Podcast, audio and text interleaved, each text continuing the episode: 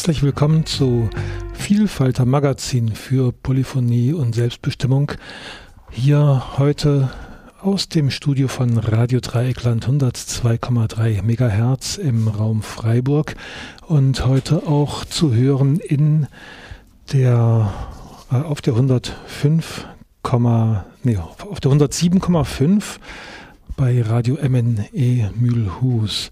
Und ja, sorry, ich kann nicht genug Französisch, um euch jetzt hier ähm, auf Französisch begrüßen können. Also ähm, Bonjour, äh, guten Nachmittag, wie auch immer. Ja, zur Info, Hintergrund, dass ich auch oder dass wir jetzt hier mit Vielfalter auch in Mühlhus und Umgebung zu hören sind, ist, dass es seit gestern und bis morgen ein Live-Marathon gibt. Dort 60 Stunden lang gibt es nur Live-Sendungen, entweder von MNE selbst oder live von anderen nicht kommerziellen Radios.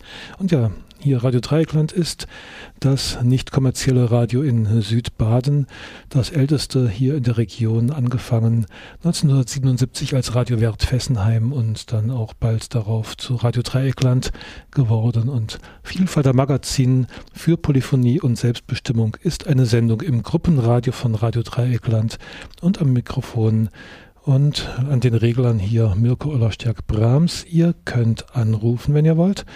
0761 in Deutschland, also 0049 761 31028. Bitte versucht es mehrmals. Ich bin allein im Studio, ich kann nicht immer rangehen und ich sehe auch das blinkende Telefon nur, wenn ich hinschaue.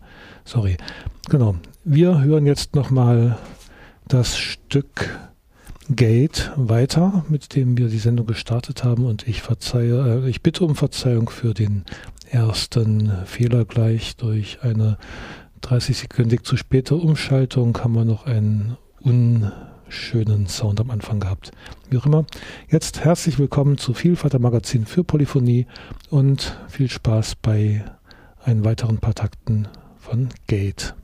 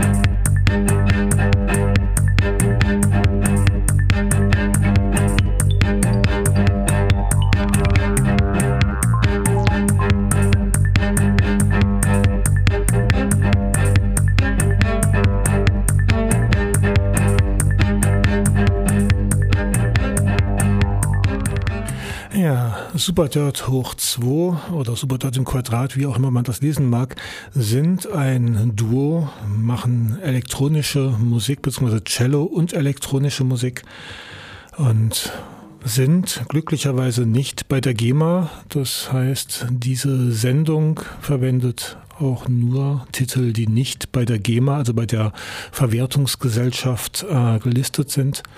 Und ja, das heißt auch, ihr könnt diese Sendung auch später noch im Netz hören. Normalerweise weise ich hier auf den Podcast auch hin, in dem diese Beiträge zu hören sind. Das wäre vielfalter.potspot.de. Da gab es kürzlich einen Hackerangriff und sehr, sehr viele Dateien sind leider verlustig gegangen. Vieles ist aber auch noch da. Also hört gerne nochmal rein unter vielfalter.potspot.de oder ihr findet einen Großteil der Sendungen auch in der Mediathek von Radio Dreieckland auf www.rdl.de.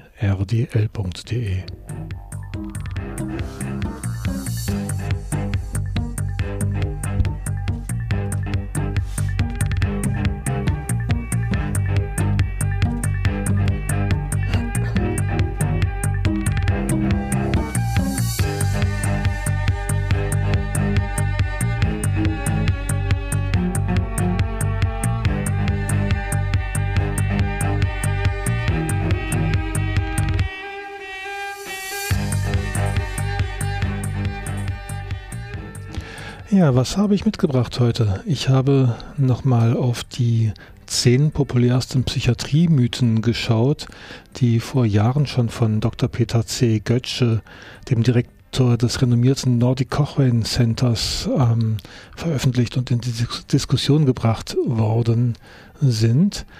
Und warum habe ich das getan? Anlässlich einer Petition jetzt, die den ähm, diesen ähm, renommierten Wissenschaftler unterstützen möchte. Dazu jetzt gleich noch mehr. Dann habe ich mitgebracht Ausschnitte aus einem Gespräch mit Jennifer Sonntag. Die hat ja das Büchlein Seroquel Märchen veröffentlicht, unter anderem dieses Büchlein, noch andere, aber über dieses Büchlein bin ich mit ihr äh, auf sie aufmerksam geworden. Ja, und dann schauen wir mal, wie viel Zeit wir noch haben.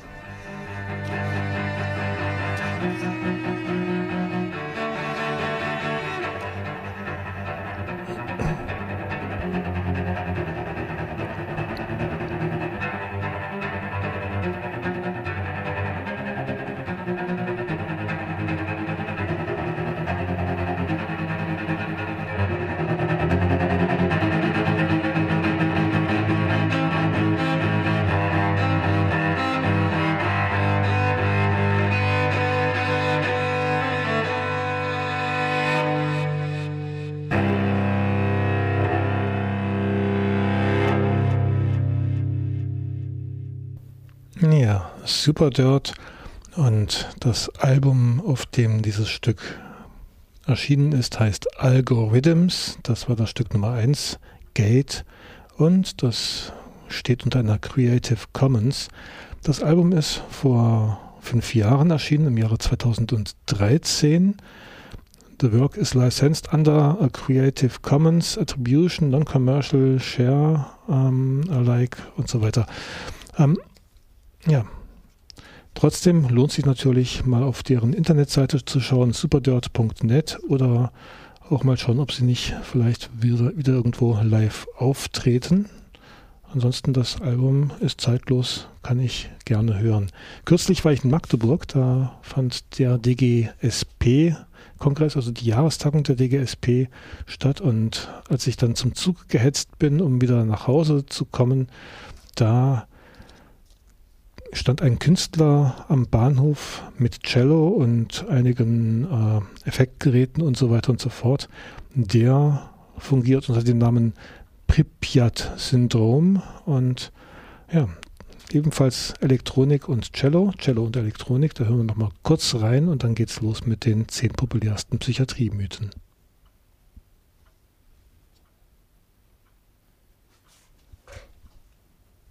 Tja, Fernstart funktioniert nicht.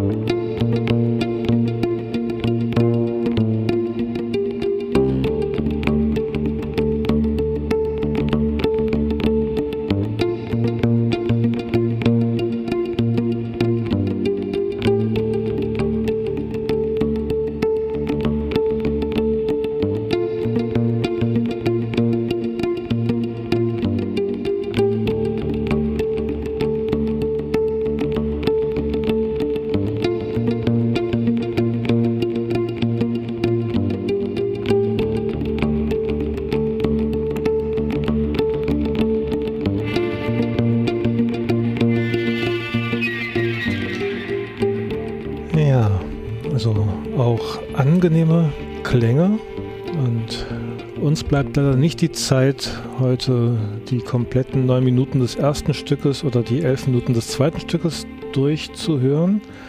Das ist äh, vom Album NATO 2. Also gibt es wohl Teil 1, Teil 2.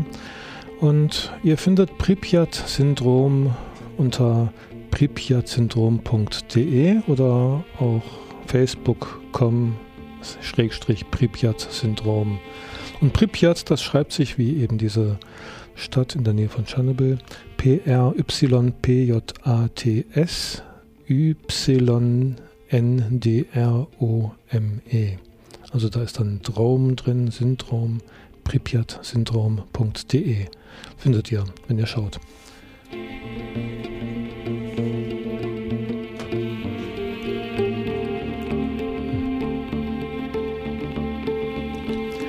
Ja, Pripyat-Syndrom wird uns jetzt durch die Sendung begleiten. Allerdings werde ich auch diese Stücke nicht ausspielen können. Seid neugierig drauf. Lade den Künstler ein. Er ähm, ist, glaube ich, sehr beweglich und freut sich auch über Gigs. Die zehn populärsten Psychiatrie-Mythen. Peter Götzsche, Direktor des renommierten Nordic Cochrane Centers und Autor des Buchs Deadly Medicines and Organized Crime, How Big Pharma Has Corrupted Healthcare, also auf Deutsch äh, tödliche Medizin und organisiertes Verbrechen, ähm, der hat es geschafft, in Dänemark einen veritablen Shitstorm gegen die Psychiatrie loszutreten. In einem Zeitraum von zwei Wochen gab es dort 640 negative Berichte in den Medien zum Thema Psychiatrie. Das sind sage und schreibe durchschnittlich 45 Berichte am Tag. Das konnten wir zumindest vor ein paar Jahren auf dem Blog von Norman Walter lesen, ähm, meinungsverbrechen.de. Götzsche bezeichnet die Psychiatrie als den korruptesten Bereich der Medizin. Medikamente seien die dritthäufigste Todesursache in der westlichen Welt nach Herzinfarkt und Krebs. Der Grund dafür sei, dass das Geschäftsmodell der Pharmaindustrie organisierte Kriminalität sei. Aber die Pharmaindustrie würde weit mehr Geld stehlen und mehr Menschen umbringen, als dies die Mafia je könnte. Götze meint, unsere Bürger wären viel besser dran, wenn wir alle Psychopharmaka vom Markt nehmen würden, weil Ärzte unfähig sind, mit ihnen umzugehen. Es sei unvermeidlich, dass ihre Verfügbarkeit mehr Schaden als Nutzen anrichtet. Ja, die zehn Mythen. Mythos 1. Psychische Krankheiten werden durch ein chemisches Ungleichgewicht im Hirn verursacht. Die meisten psychiatrischen Patienten wird das erzählt, aber das ist falsch. Psychiater haben keine Ahnung, ob oder wie psychosoziale Ursachen, biochemische Vorgänge, Rezeptoren usw. So das verursachen, was sie als psychische Krankheit bezeichnen. Tatsächlich erzeugen Psychiater aber durch ihre zweifelhaften Behandlungsmethoden Stoffwechselstörungen im Gehirn, die vorher nicht da waren und denen der Körper versucht entgegenzuwirken. Das bedeutet, dass es einem zunächst schlechter geht, wenn man versucht, die Psychopharmaka abzusetzen. Einem Alkoholiker geht es zunächst auch schlechter, wenn er aufhört zu trinken. Aber das bedeutet nicht, dass er einen Alkoholmangel hatte, als er anfing zu trinken. Ferner schädigen die überwiegende Mehrzahl, Mehrheit der Psychiater ihre Patienten dadurch, dass sie ihnen erzählen, die Absetzsymptome seien ein Zeichen ihrer Krankheit, weshalb sie weiter Psychopharmaka brauchen würden.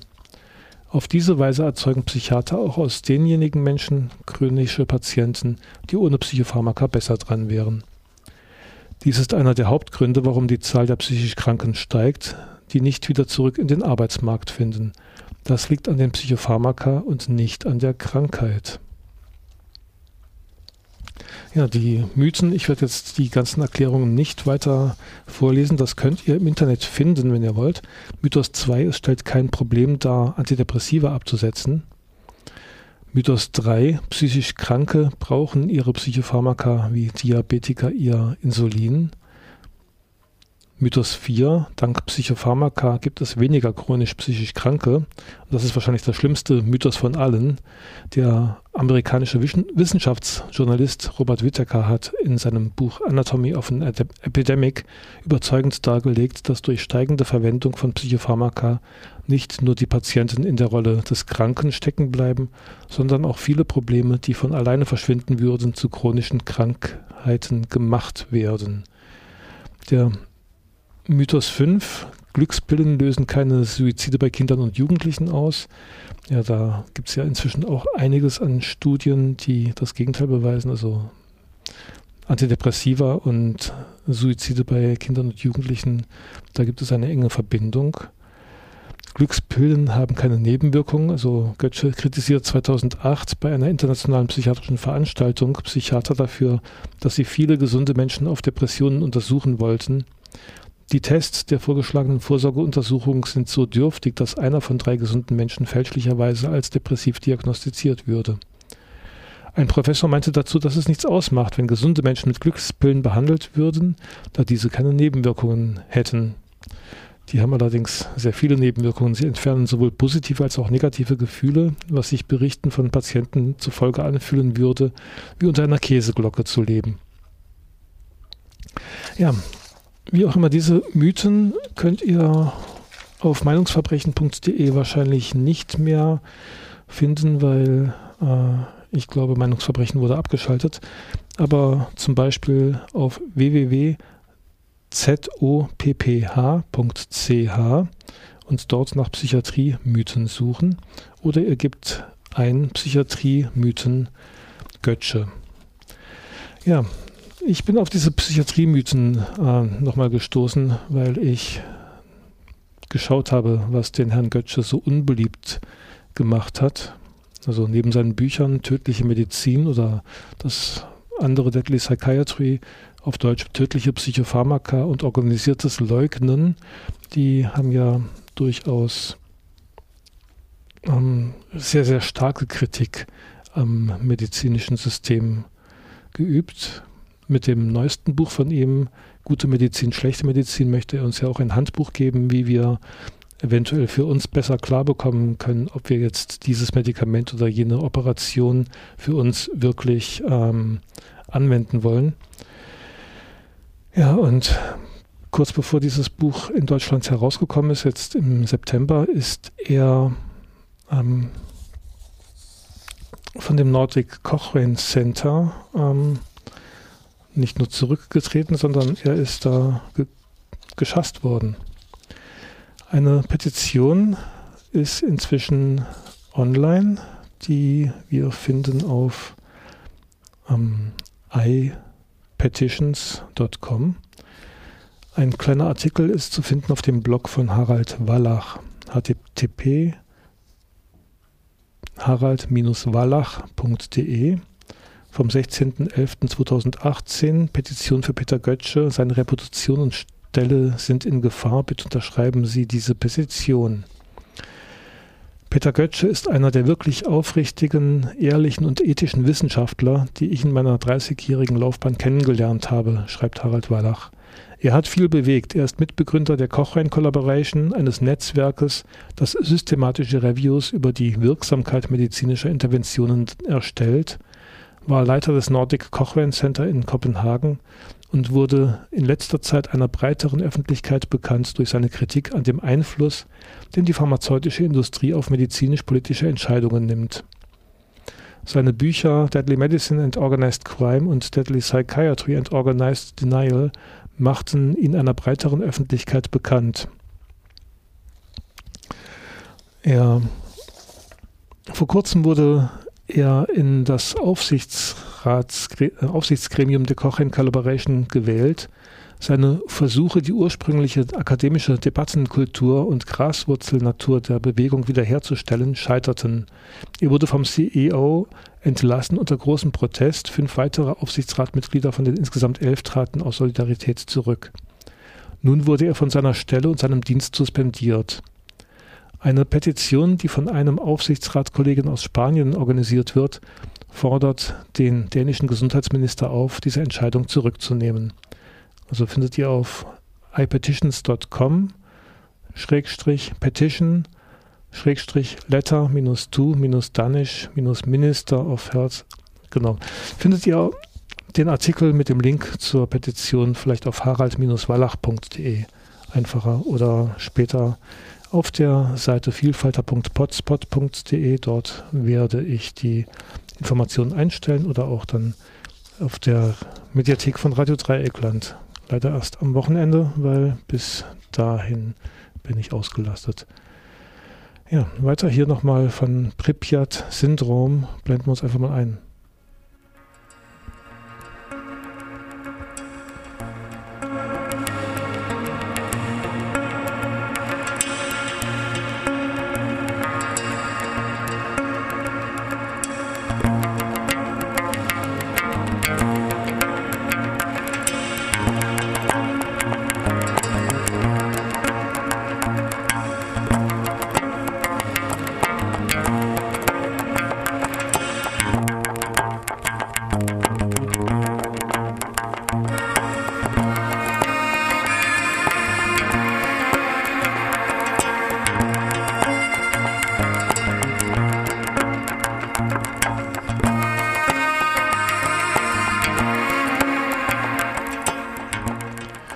Also nochmal, wenn ihr die Petition für Peter Götzsche finden wollt, gebt einfach bei der Suchmaschine eures Vertrauens Petition Peter Götzsche ein.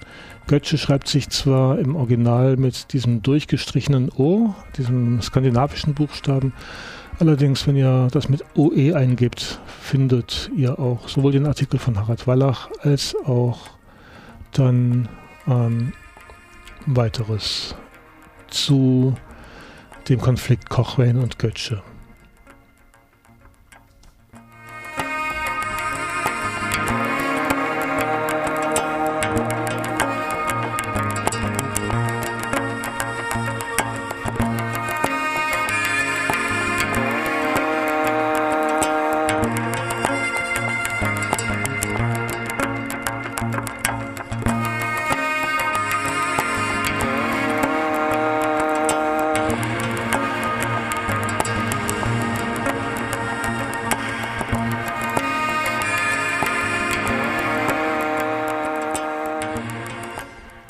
Das Ganze mit den Loops äh, hat was Tranceartiges, Pripyat-Syndrom. Das ist noch das Stück 2, nennt sich Kälte, ein Stück, das elf Minuten dauert. So viel Zeit für Musik möchte ich in dieser Sendung jetzt nicht lassen. Ich habe nämlich noch ein Gespräch hier mitgebracht, das Gespräch mit Jennifer Sonntag. Mit der habe ich vor einiger Zeit schon gesprochen, ein längeres Telefon, Telefonat gehabt. War sehr gemütlich. Jennifer Sonntag hat ein Buch rausgebracht oder einige Bücher rausgebracht, unter anderem das Seroquel-Märchen. Und das hat mich auf sie aufmerksam gemacht. Zu Beginn des Gesprächs habe ich sie natürlich mal wieder gebeten, äh, ein bisschen was über sich selber zu sagen bin so eine Patchwork-Decke aus ganz verschiedenen Ämtern, wenn man so sagen möchte. Ich bin zum einen Fernsehmoderatorin und Buchautorin, aber auch Sozialpädagogin und Inklusionsbotschafterin. Und all diese Bereiche befruchten und beflügeln sich gegenseitig. Hm. Aufmerksam geworden bin ich auf dich ja über das Buch Seroquel-Märchen. Ja, ich beschäftige mich mit Psychiatrie und da finde ich das Wortspiel Seroquel doch ganz nett. Ja, tatsächlich. Tatsächlich ist es eine Verhunzung eines Medikamentennamens, das Seroquel. Ähm, hast du schon richtig interpretiert, äh, soll ein quälerischer Begriff sein. Das Medikament heißt eigentlich Seroquel mit E geschrieben und zu literarischen Zwecken ähm, habe ich das ein bisschen überspitzt und eine Qual daraus gemacht. Und es ist ein Psychiatrie-Märchen mit ja, Interpretationsfreiraum in verschiedene Richtungen. Man kann sich fachlich ausdrücken, was ich auch sehr häufig mache. Ähm, das war jetzt eine Form, literarische Zugänge zu finden, auch zu Themen, die nicht so ganz leicht aufzubrechen sind. Ja. Mhm. Und ja, du sagst ja Interpretationsspielraum. Als ich das gelesen habe, habe ich da auch sehr viele Spielräume entdeckt.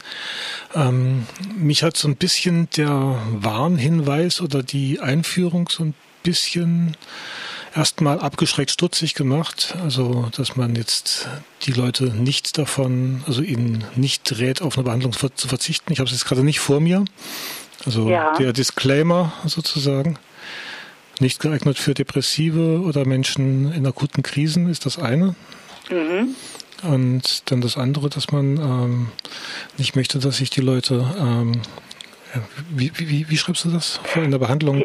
Genau, die Autorin ähm, spricht sich ausdrücklich für die Aufnahme in psychiatrische Einrichtungen oder Einnahme psychiatrischer Medikamente in schweren depressiven Episoden aus, so in etwa. Ähm, ja, genau, das, äh, ja. Äh, das hat mich ein bisschen, äh, bisschen geärgert, muss ich sagen. Das glaube ich, das glaube ich dir.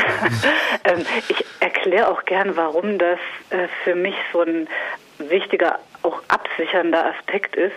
Ähm, ganz, ganz oft diskutieren wir ja so diesen Aspekt ähm, der, der Anti-Psychiatrie-Bewegung und viele ähm, Inhalte davon sind mir ganz, ganz nachvollziehbar.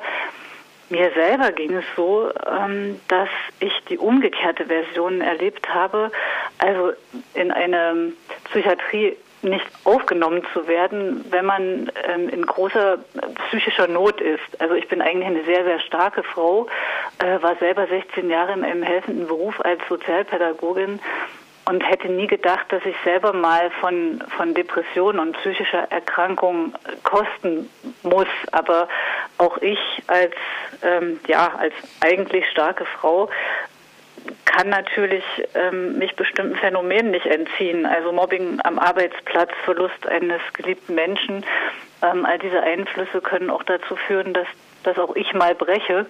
Und da ich blind bin, gab es ganz viele Einrichtungen, die gesagt haben, nö, also für blinde Menschen haben wir hier kein Therapieprogramm, wir haben hier kein Personal, ähm, wir wissen nicht, wie sie zu den einzelnen Therapiestationen gelangen sollen. Und ich war schon zu diesem Zeitpunkt wirklich sehr stark suizidgefährdet und hätte vorher nie geahnt, wie sich tatsächlich schwere Depression anfühlt. Ich war sogar so ein Mensch, der immer gesagt hat, ja, ich habe ja eine Blindheit überstanden. Wenn ein Mensch will, kommt er da auch wieder raus und so. Ähm, das würde ich heute nie wieder sagen, weil es tatsächlich ähm, eine richtig harte Nummer ist, wenn man in einer äh, psychischen Krise ist und wenn man auch so ein Stück Selbstbestimmung verliert, einfach weil die Krankheit ähm, einen anderen Menschen aus einem macht. Also hätte ich auf meine Selbstbestimmung gehört, muss ich ganz ehrlich sagen, hätte ich mich umgebracht in, in der Zeit, wo ich diese schlimmen Gedanken hatte. Und ähm, für, für Menschen mit Behinderungen, die in, in ähnliche Krisen geraten, wünsche ich mir nicht, dass dann Kliniken sagen, nö, du, du kommst hier nicht rein, sondern da wünsche ich mir, dass man die auffängt, dass man die vom Strick nimmt. Und deswegen soll dieses Buch kein, man könnte sonst so ein bisschen denken, oh, dass das endet ja auch so ein bisschen heikel, gerade in dieser äh, suizidalen ähm, ja, Stimmung. Deswegen wollte ich das einfach auch absichern mit, mit diesem Satz. Natürlich bin ich für, für Auffangen, wenn aufgefangen werden muss.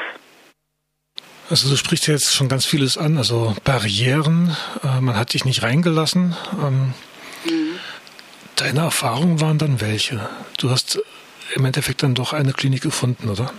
Ja, also die Tageskliniken, man versucht ja immer erstmal diesen Weg äh, zu gehen, gemeindenah, ähm, ambulant vor stationär, was durchaus sinnvoll ist, ja, bevor ich jemanden völlig aus dem Gefüge reiße. Aber all diese Instanzen griffen nicht. Also je gemeindenäher und je ambulanter, umso mehr Berührungsängste hatten die. Also alles, was so nach Tagesklinik aussah, hat sich total versperrt. Wir haben ja hier Treppen im Haus und können Sie malen, können Sie stricken. Ähm, also all die Therapien, die für einen Blinden erstmal nicht sehr logisch sind. Und ähm, auch offene ähm, Stationen waren sehr sehr gespalten, weil man sich einfach nicht mit anderen Behinderungsformen auskannte. So.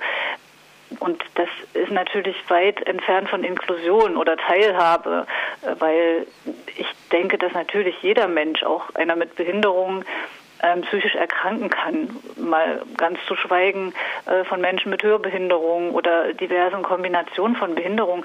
Und ich bin heute noch erstaunt, weil ich mich für das Thema sehr engagiere, wie wenige psychiatrische Einrichtungen tatsächlich Optionen haben, wenn mal einer noch eine, noch eine zusätzliche Erkrankung so dazu hat.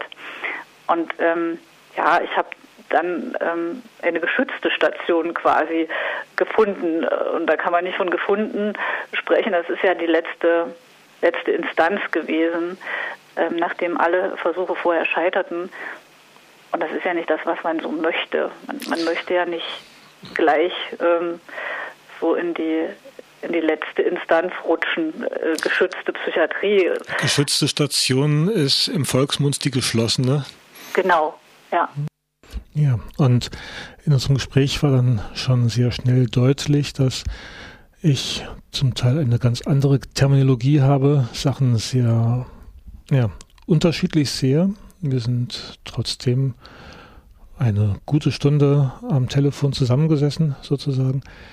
Ja, also meine Kritik an dem Krankheitsbegriff und an bestimmten anderen Sachen sind dann im Gespräch auch aufgetaucht.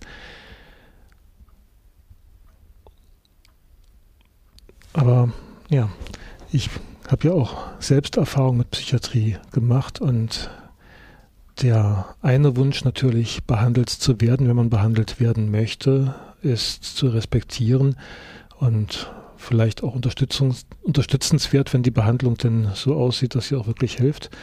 Die andere Seite, ähm, behandelt werden, ohne dass ich das will und auf eine Weise, die mir sogar wirklich deutlich schadet, ähm, das ist natürlich auch ein dickes Thema in der Psychiatrie. Bei mir war es in erster Linie tatsächlich so, dass, dass es so schwer war. Ich habe mich, glaube ich, wahnsinnig danach gesehnt, äh, ähm, therapeutisches Programm überhaupt äh, zu erleben, weil äh, weil ich Hilfe brauchte. Also wie auch immer die, ich, ich sage das ganz ehrlich, ich habe eine helfende Hand äh, gesucht, weil ich selber hing für mich schon am Strick. Ähm, und das waren zu dem Zeitpunkt auch ähm, erstmal stabilisierende Medikamente tatsächlich, weil ich in einer permanenten Todesangst war. Also ich kann mir das heute nicht mehr erklären, weil, weil es einfach ähm, jetzt zum Glück diese Phase nicht mehr gibt. Aber ähm, mein Körper, der hat es völlig, völlig allein gemanagt. ähm, der, der ist in einem völlig anderen Universum gewesen. Und ich äh, habe mir gewünscht, an ähm, Sport- und Gestalttherapie teilnehmen zu können. Und ähm, oft haben Therapeuten gesagt, nee, nee, schicken Sie sie bitte wieder weg. Also wir, wir wissen ja hier gar nicht, was wir mit ihr anfangen sollen. Ähm, bis wir uns dann so angenähert haben und gemerkt haben, nee, man kann ja auch mit einer Blinden arbeiten. Ähm, aber ich hatte gar nicht die Kraft, so die Berührungsängste des Fachpersonals äh, aufzufangen ähm, und mit denen quasi daran zu arbeiten. Ich war ja nicht als, ähm, als Fachfrau, sondern als Patientin da und wirklich als die, die gesucht hat, so nach, nach irgendwas, was aus diesen äh, Gedanken, diesen ständigen Suizidgedanken hilft oder so, auch wenn ich immer versucht habe, die Starke zu sein, weil ich eben nicht mhm. auf die geschützte Station wollte. so, das, ähm, man versucht ja dann ja nicht ähm, nicht das zu erleben, was so, so die, die, der allerletzte Schritt wäre. Mhm. Ähm, aber deswegen äh, Verstehst du, wie ich meine? Also ich habe ja erstmal hm. überhaupt das, das gesucht, ähm, was andere verurteilen, nämlich Hilfe und hätte nie gedacht, dass die, dass die verwehrt wird, weil ich selbst ähm, immer kreative Lösungen für meine Ratsuchenden gefunden habe in, in meinem Beruf. Also egal mit welchen Anliegen oder Kombinationen von, von Anderssein, die zu mir gekommen sind, so als mhm. pädagogisch Tätige quasi. Ja, da war die Psychiatrie oder das, was du als Psychiatrie erlebt hast, erstmal sehr starr, aber es hat sich dann doch was bewegt. Es gab Leute, die sich Gedanken gemacht haben oder war es die ganze Zeit sehr schwierig? Es gab Leute, es gab ähm, auch wirklich so Spaltungen in den Teams, ähm, so wo man gemerkt hat, okay, da gab es äh, uneinheitliche Absprachen zwischen Pflegepersonal, Therapeuten und Ärzten und dann auch so uneinheitliche Absprachen zwischen den, den einzelnen ähm, Kollegen. So die, die einen, die hatten sich äh, schon so ein bisschen geöffnet, inklusiven Ansätzen und, und wollten auch und die anderen haben es aber wieder hinten runtergerissen und ich saß dann wirklich tagelang in meinem Zimmer und hatte keine einzige Therapie, während meine Mitpatienten fleißig von einem Zum anderen gingen und äh, die ganze Zeit beschäftigt und abgelenkt waren und ich immer mehr Gedanken hatte da in meinem Zimmer, wie ich denn nun am besten hier aus dem Fenster springe oder so. Ähm, also in dieser, in dieser offenen Variante war das. Ähm, und in, in so einer schweren Depression verkraftet man es einfach noch, noch schwerer, wenn man so mit Berührungsangst und Ablehnung und solchen Dingen äh, umzugehen hat. Mhm. Ähm, wenn man dann einfach nicht versteht, na warum ähm, warum bin ich denn jetzt so, so anders? Also warum, äh, vor allem auch vor mir, vom Patienten, wurden ja diese, diese Ängste so ausgetragen und diese, diese Ablehnungsgedanken. Und ich finde, das muss einfach im Team irgendwie äh, intern geklärt sein und ein souveränes Bild nach außen dann vor dem Patienten abgegeben werden. Und da gab es kein Prozedere, glaube ich, weil mhm. das selten vorkommt oder nicht einfach nicht existiert so. Mhm. Mhm. Da haben sich die äh, sogenannten Professionellen dann überfordert gefühlt. Ja, ja. das bestimmt. Und dann finde ich es menschlich, das einfach auch ähm, äh, vielleicht anzusprechen oder aufzufangen. Also ich habe auch immer gesagt, ruhig Dinge mir sagen, offen ansprechen, auf eine, wie soll ich denn sagen, ja, auf so eine so eine faire Art und Weise. Mhm. Also nicht aus Unsicherheit heraus gefährliche Entscheidungen treffen oder so, sondern tatsächlich äh, zu mir sagen, wir wissen jetzt nicht, wie, wie wir einen blinden Menschen äh, durch eine Tür führen oder auf einen Stuhl. Ähm, wir haben auch noch nie jemanden ähm, in der Sporttherapie gehabt, aber ähm, zeigen Sie es uns. Ich habe auch mhm. jedem erlaubt, mich zu berühren, mich zu drehen oder zu, äh, zu biegen, um mir die verschiedenen Übungen zu zeigen. Das äh, wäre immer im Gespräch möglich gewesen, da gemeinsam auch Wege zu finden. Mhm. Aber so diese grundsätzliche Abwehr, dieses ja, bringen Sie sie bitte wieder zurück. Mhm. ähm, äh, und so, als ob ich gar nicht daneben stehe, also wie über eine andere Person sprechen, so das ähm, fand ich bemerkenswert. Ich sehe ja in letzter Zeit immer wieder, dass das, was in der Psychiatrie so krass deutlich wird, ja auch in anderen Bereichen von Medizin und Gesellschaft auftaucht. Aber in dem, was du sagst, tauchen bei mir verschiedene Gedanken auf. Das eine ist, du sagst, die hätten sich absprechen können, um dann in einer einheitlichen Linie dir gegenüberzutreten. Sie hätten sich aber auch genauso gut mit dir zusammensetzen können und gemeinsam mal schauen können, was geht jetzt eigentlich und wie machen wir das? Ja. So. Ja, genau. Also mit dieser äh, Unsicherheit, ich weiß nicht, was los ist, das könnte ich selbst als Chefarzt einmal sagen, okay, ich weiß jetzt nicht, wie ich damit umgehen soll. Hm. Helfen Sie mir, was brauchen Sie? Ja, da fällt unheimlich viel Ballast ab und Angst, die ich natürlich auch äh, verstehen kann, also auch von der anderen Seite verstehen kann. Andererseits macht auch die Angst der anderen mir so ein bisschen Angst. Das ist so, wenn ich mir jetzt vorstelle, ich habe eine Blinddarm-OP oder so und der Arzt sagt dann zu mir, also so ein bisschen Angst habe ich ähm, vor der Operation schon. Ähm, also ich, ich mhm. gebe dann offen zu, es macht mir auch so ein bisschen Angst, wenn ich so das Gefühl habe, wenn es jetzt die Profis nicht wissen, hm. ähm, dann kann mir ja gar keiner mehr helfen. Also so habe ich mich in der Phase äh, zum Teil auch gefühlt. Also wenn ich hm. jetzt diejenige sein soll, ähm, die jetzt in, in dieser absolut hilflosen Situation auch noch den anderen helfen soll, ich war völlig überfordert. Also so in, und mhm. in dieser völligen Überforderung haben sich natürlich noch andere Symptome eingestellt. Noch ein riesen Tinnitus, obwohl ich schon blind bin, äh, habe ich da noch ein riesen Ohrenproblem gekriegt und so und wusste dann nicht, sind es die Medikamente oder ist es jetzt einfach die totale Überforderung, weil alle mit mir überfordert sind oder was ist das jetzt hier? Ähm, also das sind auf jeden Fall ja so ganz verschiedene Aspekte. Mhm. Aber tatsächlich so diese äh, diese Macht in Weiß, so der äh, der Arzt, der, der, der so der Unantastbare ist und andererseits doch nicht so richtig weiß und es aber auch nicht zugibt. Also das ist äh, ein Konstrukt, was ja auch der Patient spürt. Das verunsichert dann sehr. Ja. Mhm. Ja, sagt Jennifer Sonntag.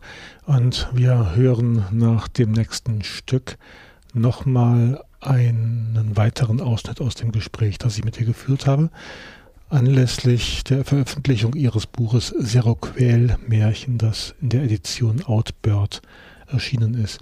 Wir hören jetzt nochmal Früchte des Zorns. Nimm mich mit. Zwei, drei,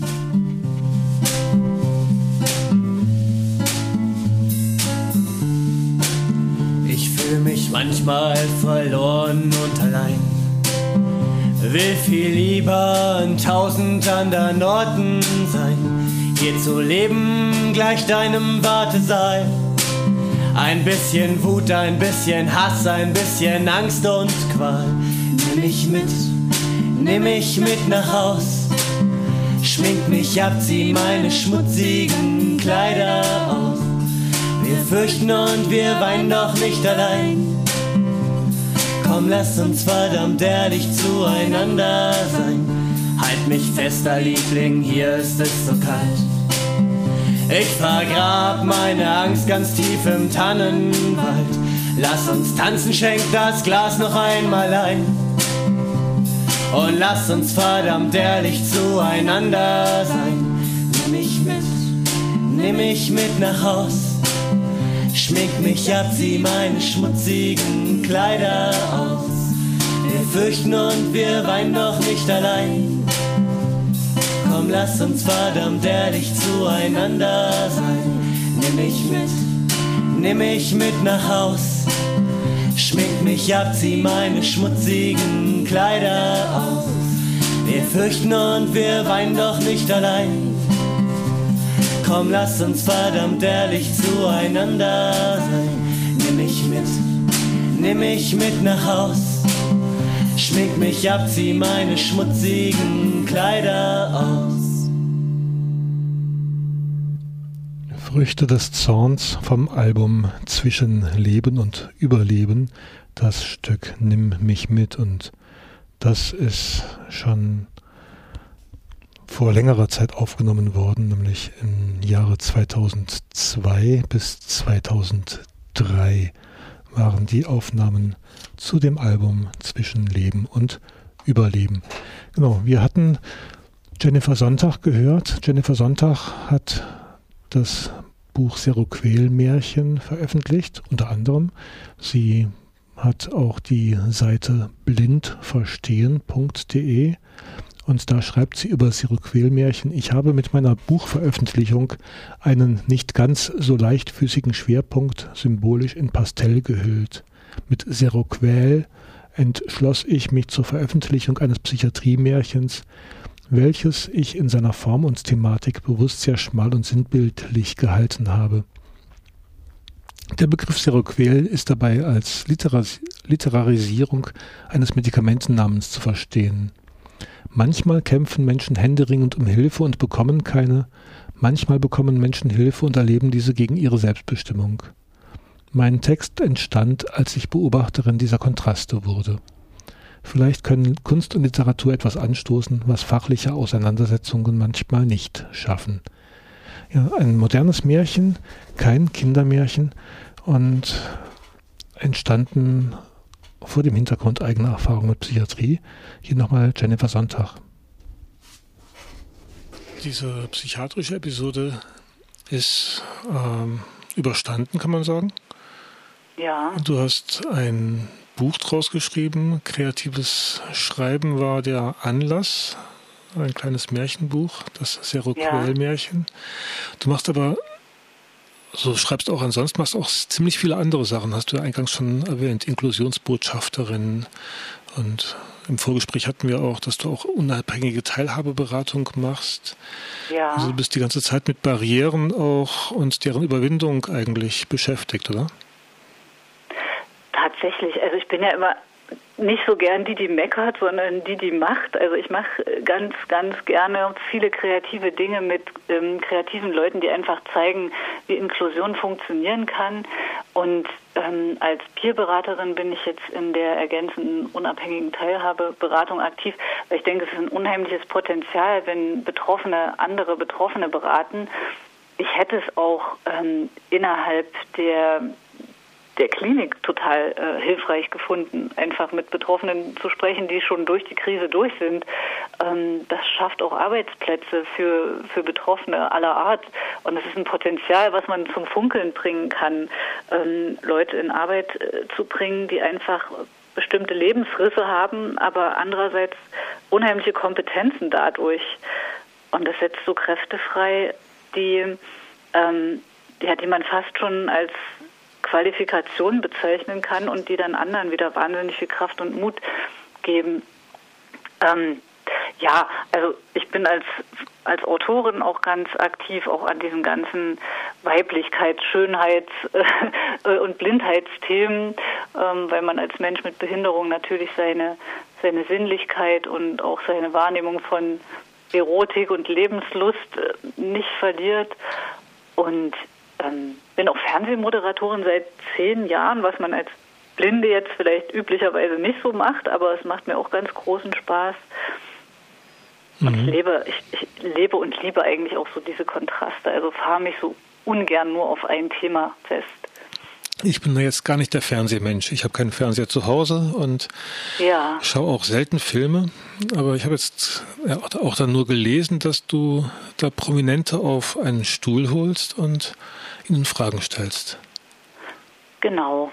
Tatsächlich sind das jetzt in den letzten zehn Jahren schon über 90 Prominente aus allen Sparten, also aus Sport und ähm, Musik, auch Schauspieler und ich bin ja selbst auch nicht der, der Nutzer von visuellen Medien, deswegen höre ich auch so gern deinen Podcast zum Beispiel und deine, deine Sendungen. Also alles, was ich hören konnte, habe ich mir zu einem ganz, ganz großen Teil schon durchgehört.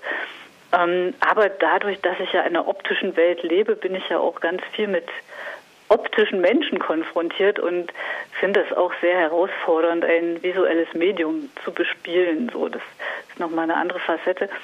Und ich vergesse auch ganz viel aus der sehenden Welt dadurch nicht so, da, dadurch, dass man mit mit Menschen, mit, mit einem Kamerateam, ähm, mit Maskenbildern auch ständig über so Sichtbarkeit sprechen muss, mhm. ähm, wird mein Gehirn auch immer wieder angefixt und, und vergisst einfach bestimmte Dinge nicht aus der sehenden Welt. Da bin ich auch mhm. ganz dankbar dafür.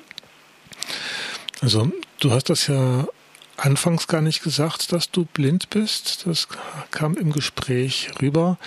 Mhm. Jetzt kommt auch zwischendurch, scheint durch, du hast Erinnerungen an die sehende Welt. Ähm, ja. Das heißt, du hast dein Augenlicht verloren. Richtig. Das ist so mit Anfang 20 passiert, eigentlich gerade als ich meine Diplomarbeit geschrieben habe. Und Natürlich waren da die Augen total überfordert. Es ähm, schritt schon eine Augenerkrankung fort und die hat nochmal so richtig Schub gekriegt, als ich, als ich mich besonders angestrengt habe im Studium. Ähm, während der Diplomarbeit haben die Augen dann völlig, völlig aufgegeben. Das war denen einfach dann zu viel. Und ja, bin dann einfach Stück für Stück zunehmend erblindet und mittlerweile sehe ich eben gar nichts mehr. Und das hat aber erstaunlicherweise nie äh, in so eine starke psychische Krise geführt, wie man so denkt. Also der Mensch ist in der Lage, wirklich Veränderungen nach ähm, oder in Phasen zu, zu durchlaufen. Es gibt ja immer so diese sieben Phasen der, der Verarbeitung, so dass egal ob Krankheit oder Behinderung. Aber es gibt manchmal so ganz gemeine ähm, äußere Umstände, die, die einfach so nicht gehören. So zum Beispiel ähm, Mobbing am Arbeitsplatz oder so Dinge, die ich vorhin auch schon gesagt habe. Mhm. Und die, die können manchmal einen Menschen ganz schön, ganz schön brechen. So und das, ähm, das hätte ich nicht gedacht. Also da verkraftet man manchmal eine, eine Erblindung vermeintlich leichter als so also die wahnsinnige Welt da draußen. Mhm. Die Welt äh, da draußen ist ja manchmal wahnsinn, wahnsinniger als die in der in der geschützten Psychiatrie, muss man ja, ja ehrlicherweise sagen. Aber ich meine, das, was du sagst, Mobbing am Arbeitsplatz, ungünstige Lebensumstände, Verlust, äh, eventuell mhm. auch noch traumatische Erlebnisse oder Vernachlässigung, Misshandlung in Kindheit und so weiter, das sind ja eigentlich die Phänomene, die bei den meisten Personen äh, auftauchen, die als psychisch krank bezeichnet werden oder die eine Diagnose bekommen, eine psychiatrische. Mhm. Ähm, da ist ja dieses biopsychosoziale Modell, was die Psychiatrie vertritt, legt ja einen viel zu großen Wert auf dieses Bio- und Genetische. Mhm. Und die Realität zeigt ja, das hat ganz konkret mit den Lebensumständen Umständen ja. zu tun, mit Armut, mit äh, Wohnungsnot, mit ähm, eben Mobbing oder Existenzängsten und, und, und kann es bei mir sehr gut erkennen. Also ich, ich konnte sehr gut erkennen, wie sich Zustände zuspitzten, wie der Körper immer wieder angeklopft hat und ich einfach weggehört habe, weil man immer weiterläuft in, ähm, in so einem Hamsterrad und möchte Dinge vielleicht nicht wahrhaben, ist harmoniebedürftig, ist nicht der Mensch, der mit der Faust auf den Tisch haut und ja, die Abwärtsspirale ähm, dreht sich immer weiter, die gesundheitliche. Und ich konnte da ganz deutlich ähm, oder kann heute ganz deutlich die, die äußeren Umstände sehen und war nicht in der Lage, ähm, das anders für mich zu lenken. Ich ähm, denke, viele von uns, die, die solche Risse, Brüche oder Laufmaschen erlebt haben, die gehen da tatsächlich gestärkter hervor, weil man kann ja nur lernen, ähm, beim nächsten Mal eine andere Straße zu fahren oder ähm, die Welt in anderen Farben zu sehen. Und ähm, das macht einen tatsächlich viel schlauer und entwickelter, aber in dem Moment ist es natürlich erstmal ganz, ganz schlimm. Mhm. Das kennst du ja auch. Ja, wobei genau, ich eben damals eine Hilfe bekam, die ich gar nicht wollte. Ja, das, ähm, das unterscheidet. Das uns. ist dann in mhm. dem Fall äh, ja, vielleicht eine andere Form von Krise und mhm. ich mache ja auch immer wieder Vorträge oder also immer mal wieder, nicht jeden Tag, aber ich unterscheide auch mit sehr, sehr stark zwischen Hilfe und Unterstützung. Und das, was ich gebraucht hätte und was ich dann letztendlich auch bekommen habe irgendwann, ist Unterstützung hm, in der Bewältigung meiner Krise, meiner Zustände. Das, was dann an Hilfe kam, an Behandlung und so weiter, das hat mich ja eher nicht dazu gebracht, mit meinen Sachen klarkommen zu lernen. Aber gut, das ist eine andere Geschichte. Das Aber das ist, das ist tatsächlich auch ähm, ein ganz, ganz wichtiger Punkt. Das, wär, das wäre der nächste, mit dem ich mich dann ähm, beschäftigen würde, wenn ich, äh, wenn ich mich damit auseinandergesetzt habe, bestimmte Hilfe oder Unterstützung erst gar nicht zu kriegen, sozusagen. Mhm. Ja. Ähm, und dann kann man sich äh, angucken, welche ist denn überhaupt sinnvoll. Und mhm. dann, dann wäre ich genau an deinem Punkt. Also da äh, finde ich auch ganz wichtig, es gibt ja nicht dieses Entweder-Oder, sondern sowohl als auch. Also bei ganz vielen Dingen, die du sagst, bin ich, bin ich da ganz bei dir und kann das total nachvollziehen und finde es wichtig, das aus verschiedenen Perspektiven zu diskutieren. So. Mhm. Und tatsächlich geht man ja zum Beispiel auch aus so einer Einrichtung raus und hat überhaupt nichts verstanden und ist ähm, noch genauso hilflos wie vorher und geht in ein System zurück, ähm, was einem unheimlich geschadet hat mit, mit keinem Handwerkszeug ähm, und bricht sich nochmal alle Knochen im, im seelischen Sinne. Äh, und was dann tatsächlich hilft, das, das findet man ja ganz woanders. Äh, da hat jetzt das psychiatrische System wahrscheinlich ganz, ganz wenig dafür tun können. Ähm, aber das sind Prozesse und das ist ein ganz langer Weg und eine ganz lange Suche, wo ich denke, dass die, die Experten in eigener Sache oder die, die Peerberater da unheimlich helfen können, ähm, weil, weil die ganz viel wissen, so von, von dem, was, was andere erstmal vorher alles falsch machen, mhm. Äh, die ganz viele Irrwege gehen und, und falsche Hilfsangebote nutzen.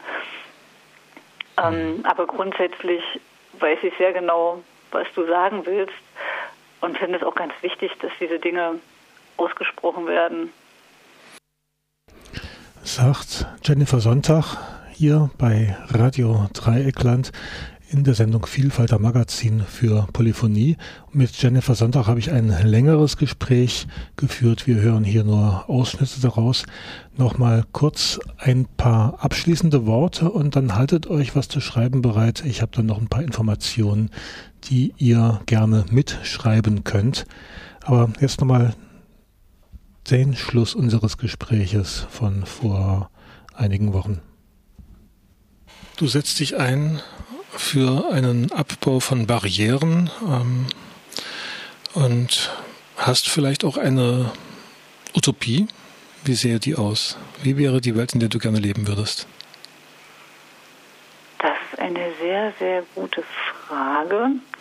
Ich würde mir wünschen, dass Menschen in ihren Köpfen einfach entwickelter sind, also Glücksgedanken in, in andere Richtungen entwickeln und nicht so diese falschen Vorstellungen haben davon, was ähm, was sie im Leben wirklich erfüllt. Also das sind ja oft die, die Schlüssel in uns, die zum wahren Glück führen und nicht so diese, diese Dinge, die man uns vormacht, ähm, die zum, zum großen Glück und zum großen Wunder führen.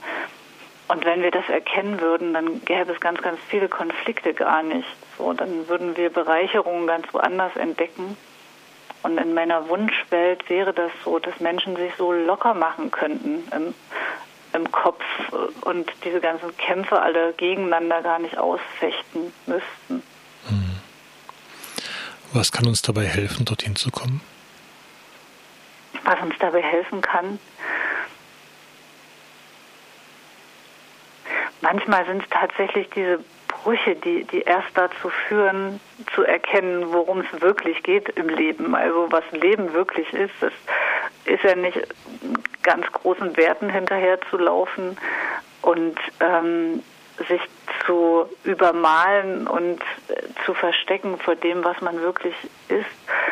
Ähm, manchmal habe ich so das Gefühl, durch, durch meine Blindheit musste ich in mich selber hineinschauen, meine inneren Spiegel finden und man muss ja nicht erst erblinden, ehe man sehen lernt, so im übertragenen Sinne. Man muss auch nicht erst eine schwere Depression erleiden, um zu erkennen, was, was fröhlich sein ist. Aber Menschen, die so starke Kontraste erfahren haben, ähm, die, die können das oft sehr gut sehen. Natürlich möchte ich nicht jedem diese, diese Abstürze wünschen, aber zumindest jedem wünschen, ähm, so, so an Grenzen äh, geraten zu sein, um dann zu erkennen, was, was wirklich wichtig ist. So das, das hilft, glaube ich, schon, wenn man ähm, ein paar Mal nicht so ganz den einfachen Weg gegangen ist und ähm, die Sonne nicht immer aus den Ohren geschienen hat. so. Mhm. Ja, soweit Jennifer Sonntag und das Büchlein Seroquel-Märchen ist wie gesagt in der Edition Outbird erschienen. Es sind nette Zeichnungen auch dabei von einer Künstlerin namens Franziska Appel und franziska-appel.de. Dort findet ihr dann auch Einblicke in ihre kreativen Arbeiten. franziska-appel.de, Appel mit Doppel-P. Und jetzt hier zum Schluss noch den Hinweis auf die Beratung mit Suizidgedanken leben. Jeden Mittwoch 11 bis 14 Uhr. Das ist eine telefonische Peerberatung, die vom Bundesverband Psychiatrie Erfahrene im Rahmen eines Projektes angeboten wird.